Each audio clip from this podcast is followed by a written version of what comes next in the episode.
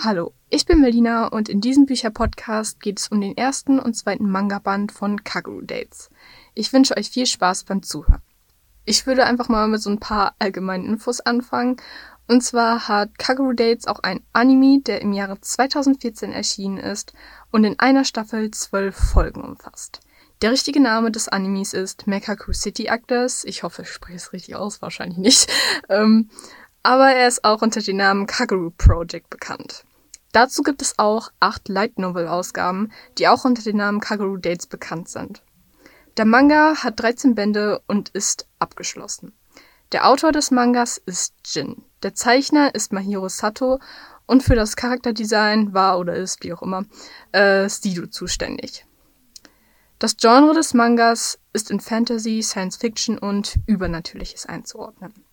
Bevor ich dann jetzt anfange, über den Inhalt des Mangas zu sprechen, möchte ich einmal kurz nochmal erklären, wie man überhaupt einen Manga liest. Das hatte ich in einem anderen Bücherpodcast auch gemacht und deswegen mache ich es jetzt einfach nochmal.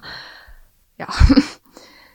ähm, Mangas werden von rechts nach links gelesen und nicht von links nach rechts. In Mangas gibt es ja Sprechblasen und halt Geräusche und so weiter. Das wird ja alles mit der das wird ja alles mit der Schrift dargestellt und das wird halt dann auch von rechts nach links gelesen. Das bedeutet halt, wenn man einen Manga liest, liest man die erste Zeile von rechts nach links und fängt dann in der zweiten Zeile an und wiederholt das dann einfach. Genau, aber in allen Mangas ist es eigentlich auch so, dass hinten nochmal so eine Seite drin ist, wo dann halt erklärt steht, wie man einen Manga richtig liest.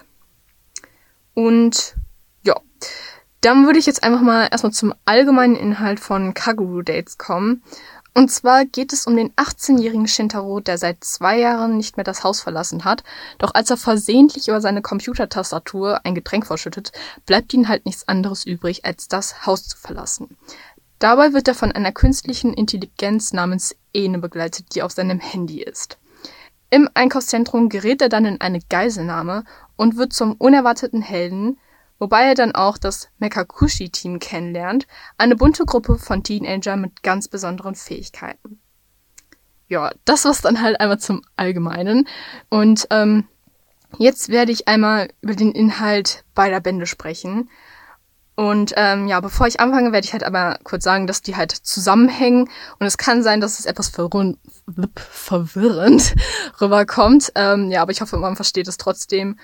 Und ähm, ja.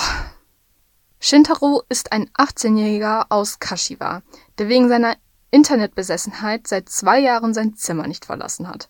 Aber als Shintaro ein Getränk auf seiner Computertastatur verschüttet, muss er rausgehen, um sich eine neue zu kaufen.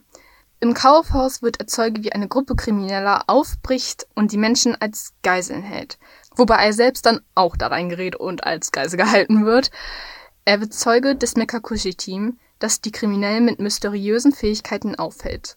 Shintaro wird ohnmächtig und als er wieder zu sich kommt, lernt er dann das Mekakushi-Team kennen und sieht, dass seine kleine Schwester Momo seit kurzem auch zu ihnen gehört. Dann erklärt sie ihrem Bruder, wie es dazu gekommen ist, dass sie auf das Mekakushi-Team getroffen ist. Dann wird die Story sozusagen nochmal aus ihrer Sicht gezeigt und dazu habe ich einfach auch nochmal aufgeschrieben, was dann halt in diesem Teil der Geschichte passiert. Momo ist ein beliebtes Idol und Schülerin der ersten Klasse auf einer Oberschule.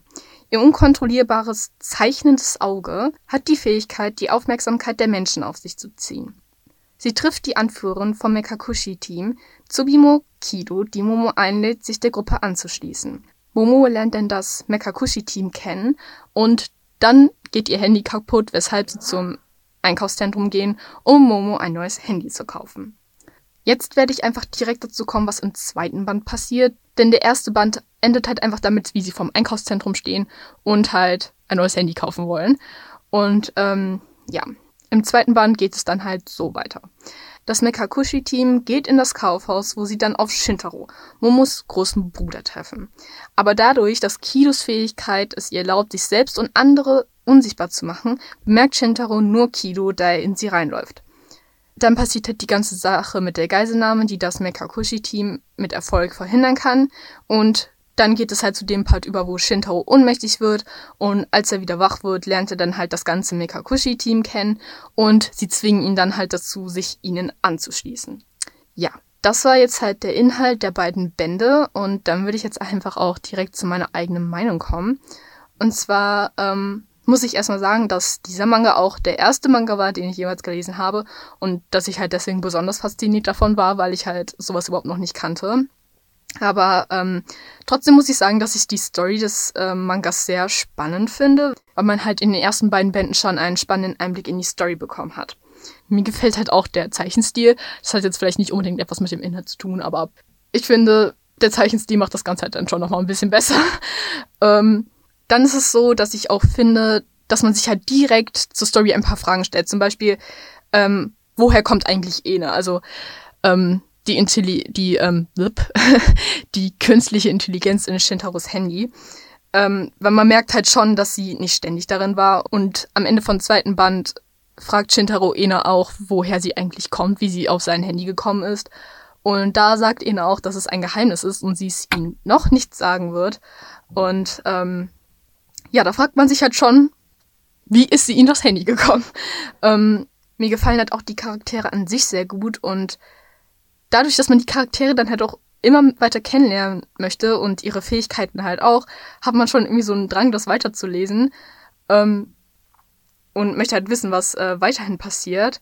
Ich kann auch auf jeden Fall sagen, dass, ähm, das habe ich jetzt halt zum Inhalt nicht wirklich gesagt, aber es ist auch, also es passieren auch zwischendurch ein paar lustige Sachen und ich finde, das gibt noch so mal so ein bisschen Pep da rein in diese Action sozusagen, die da passiert.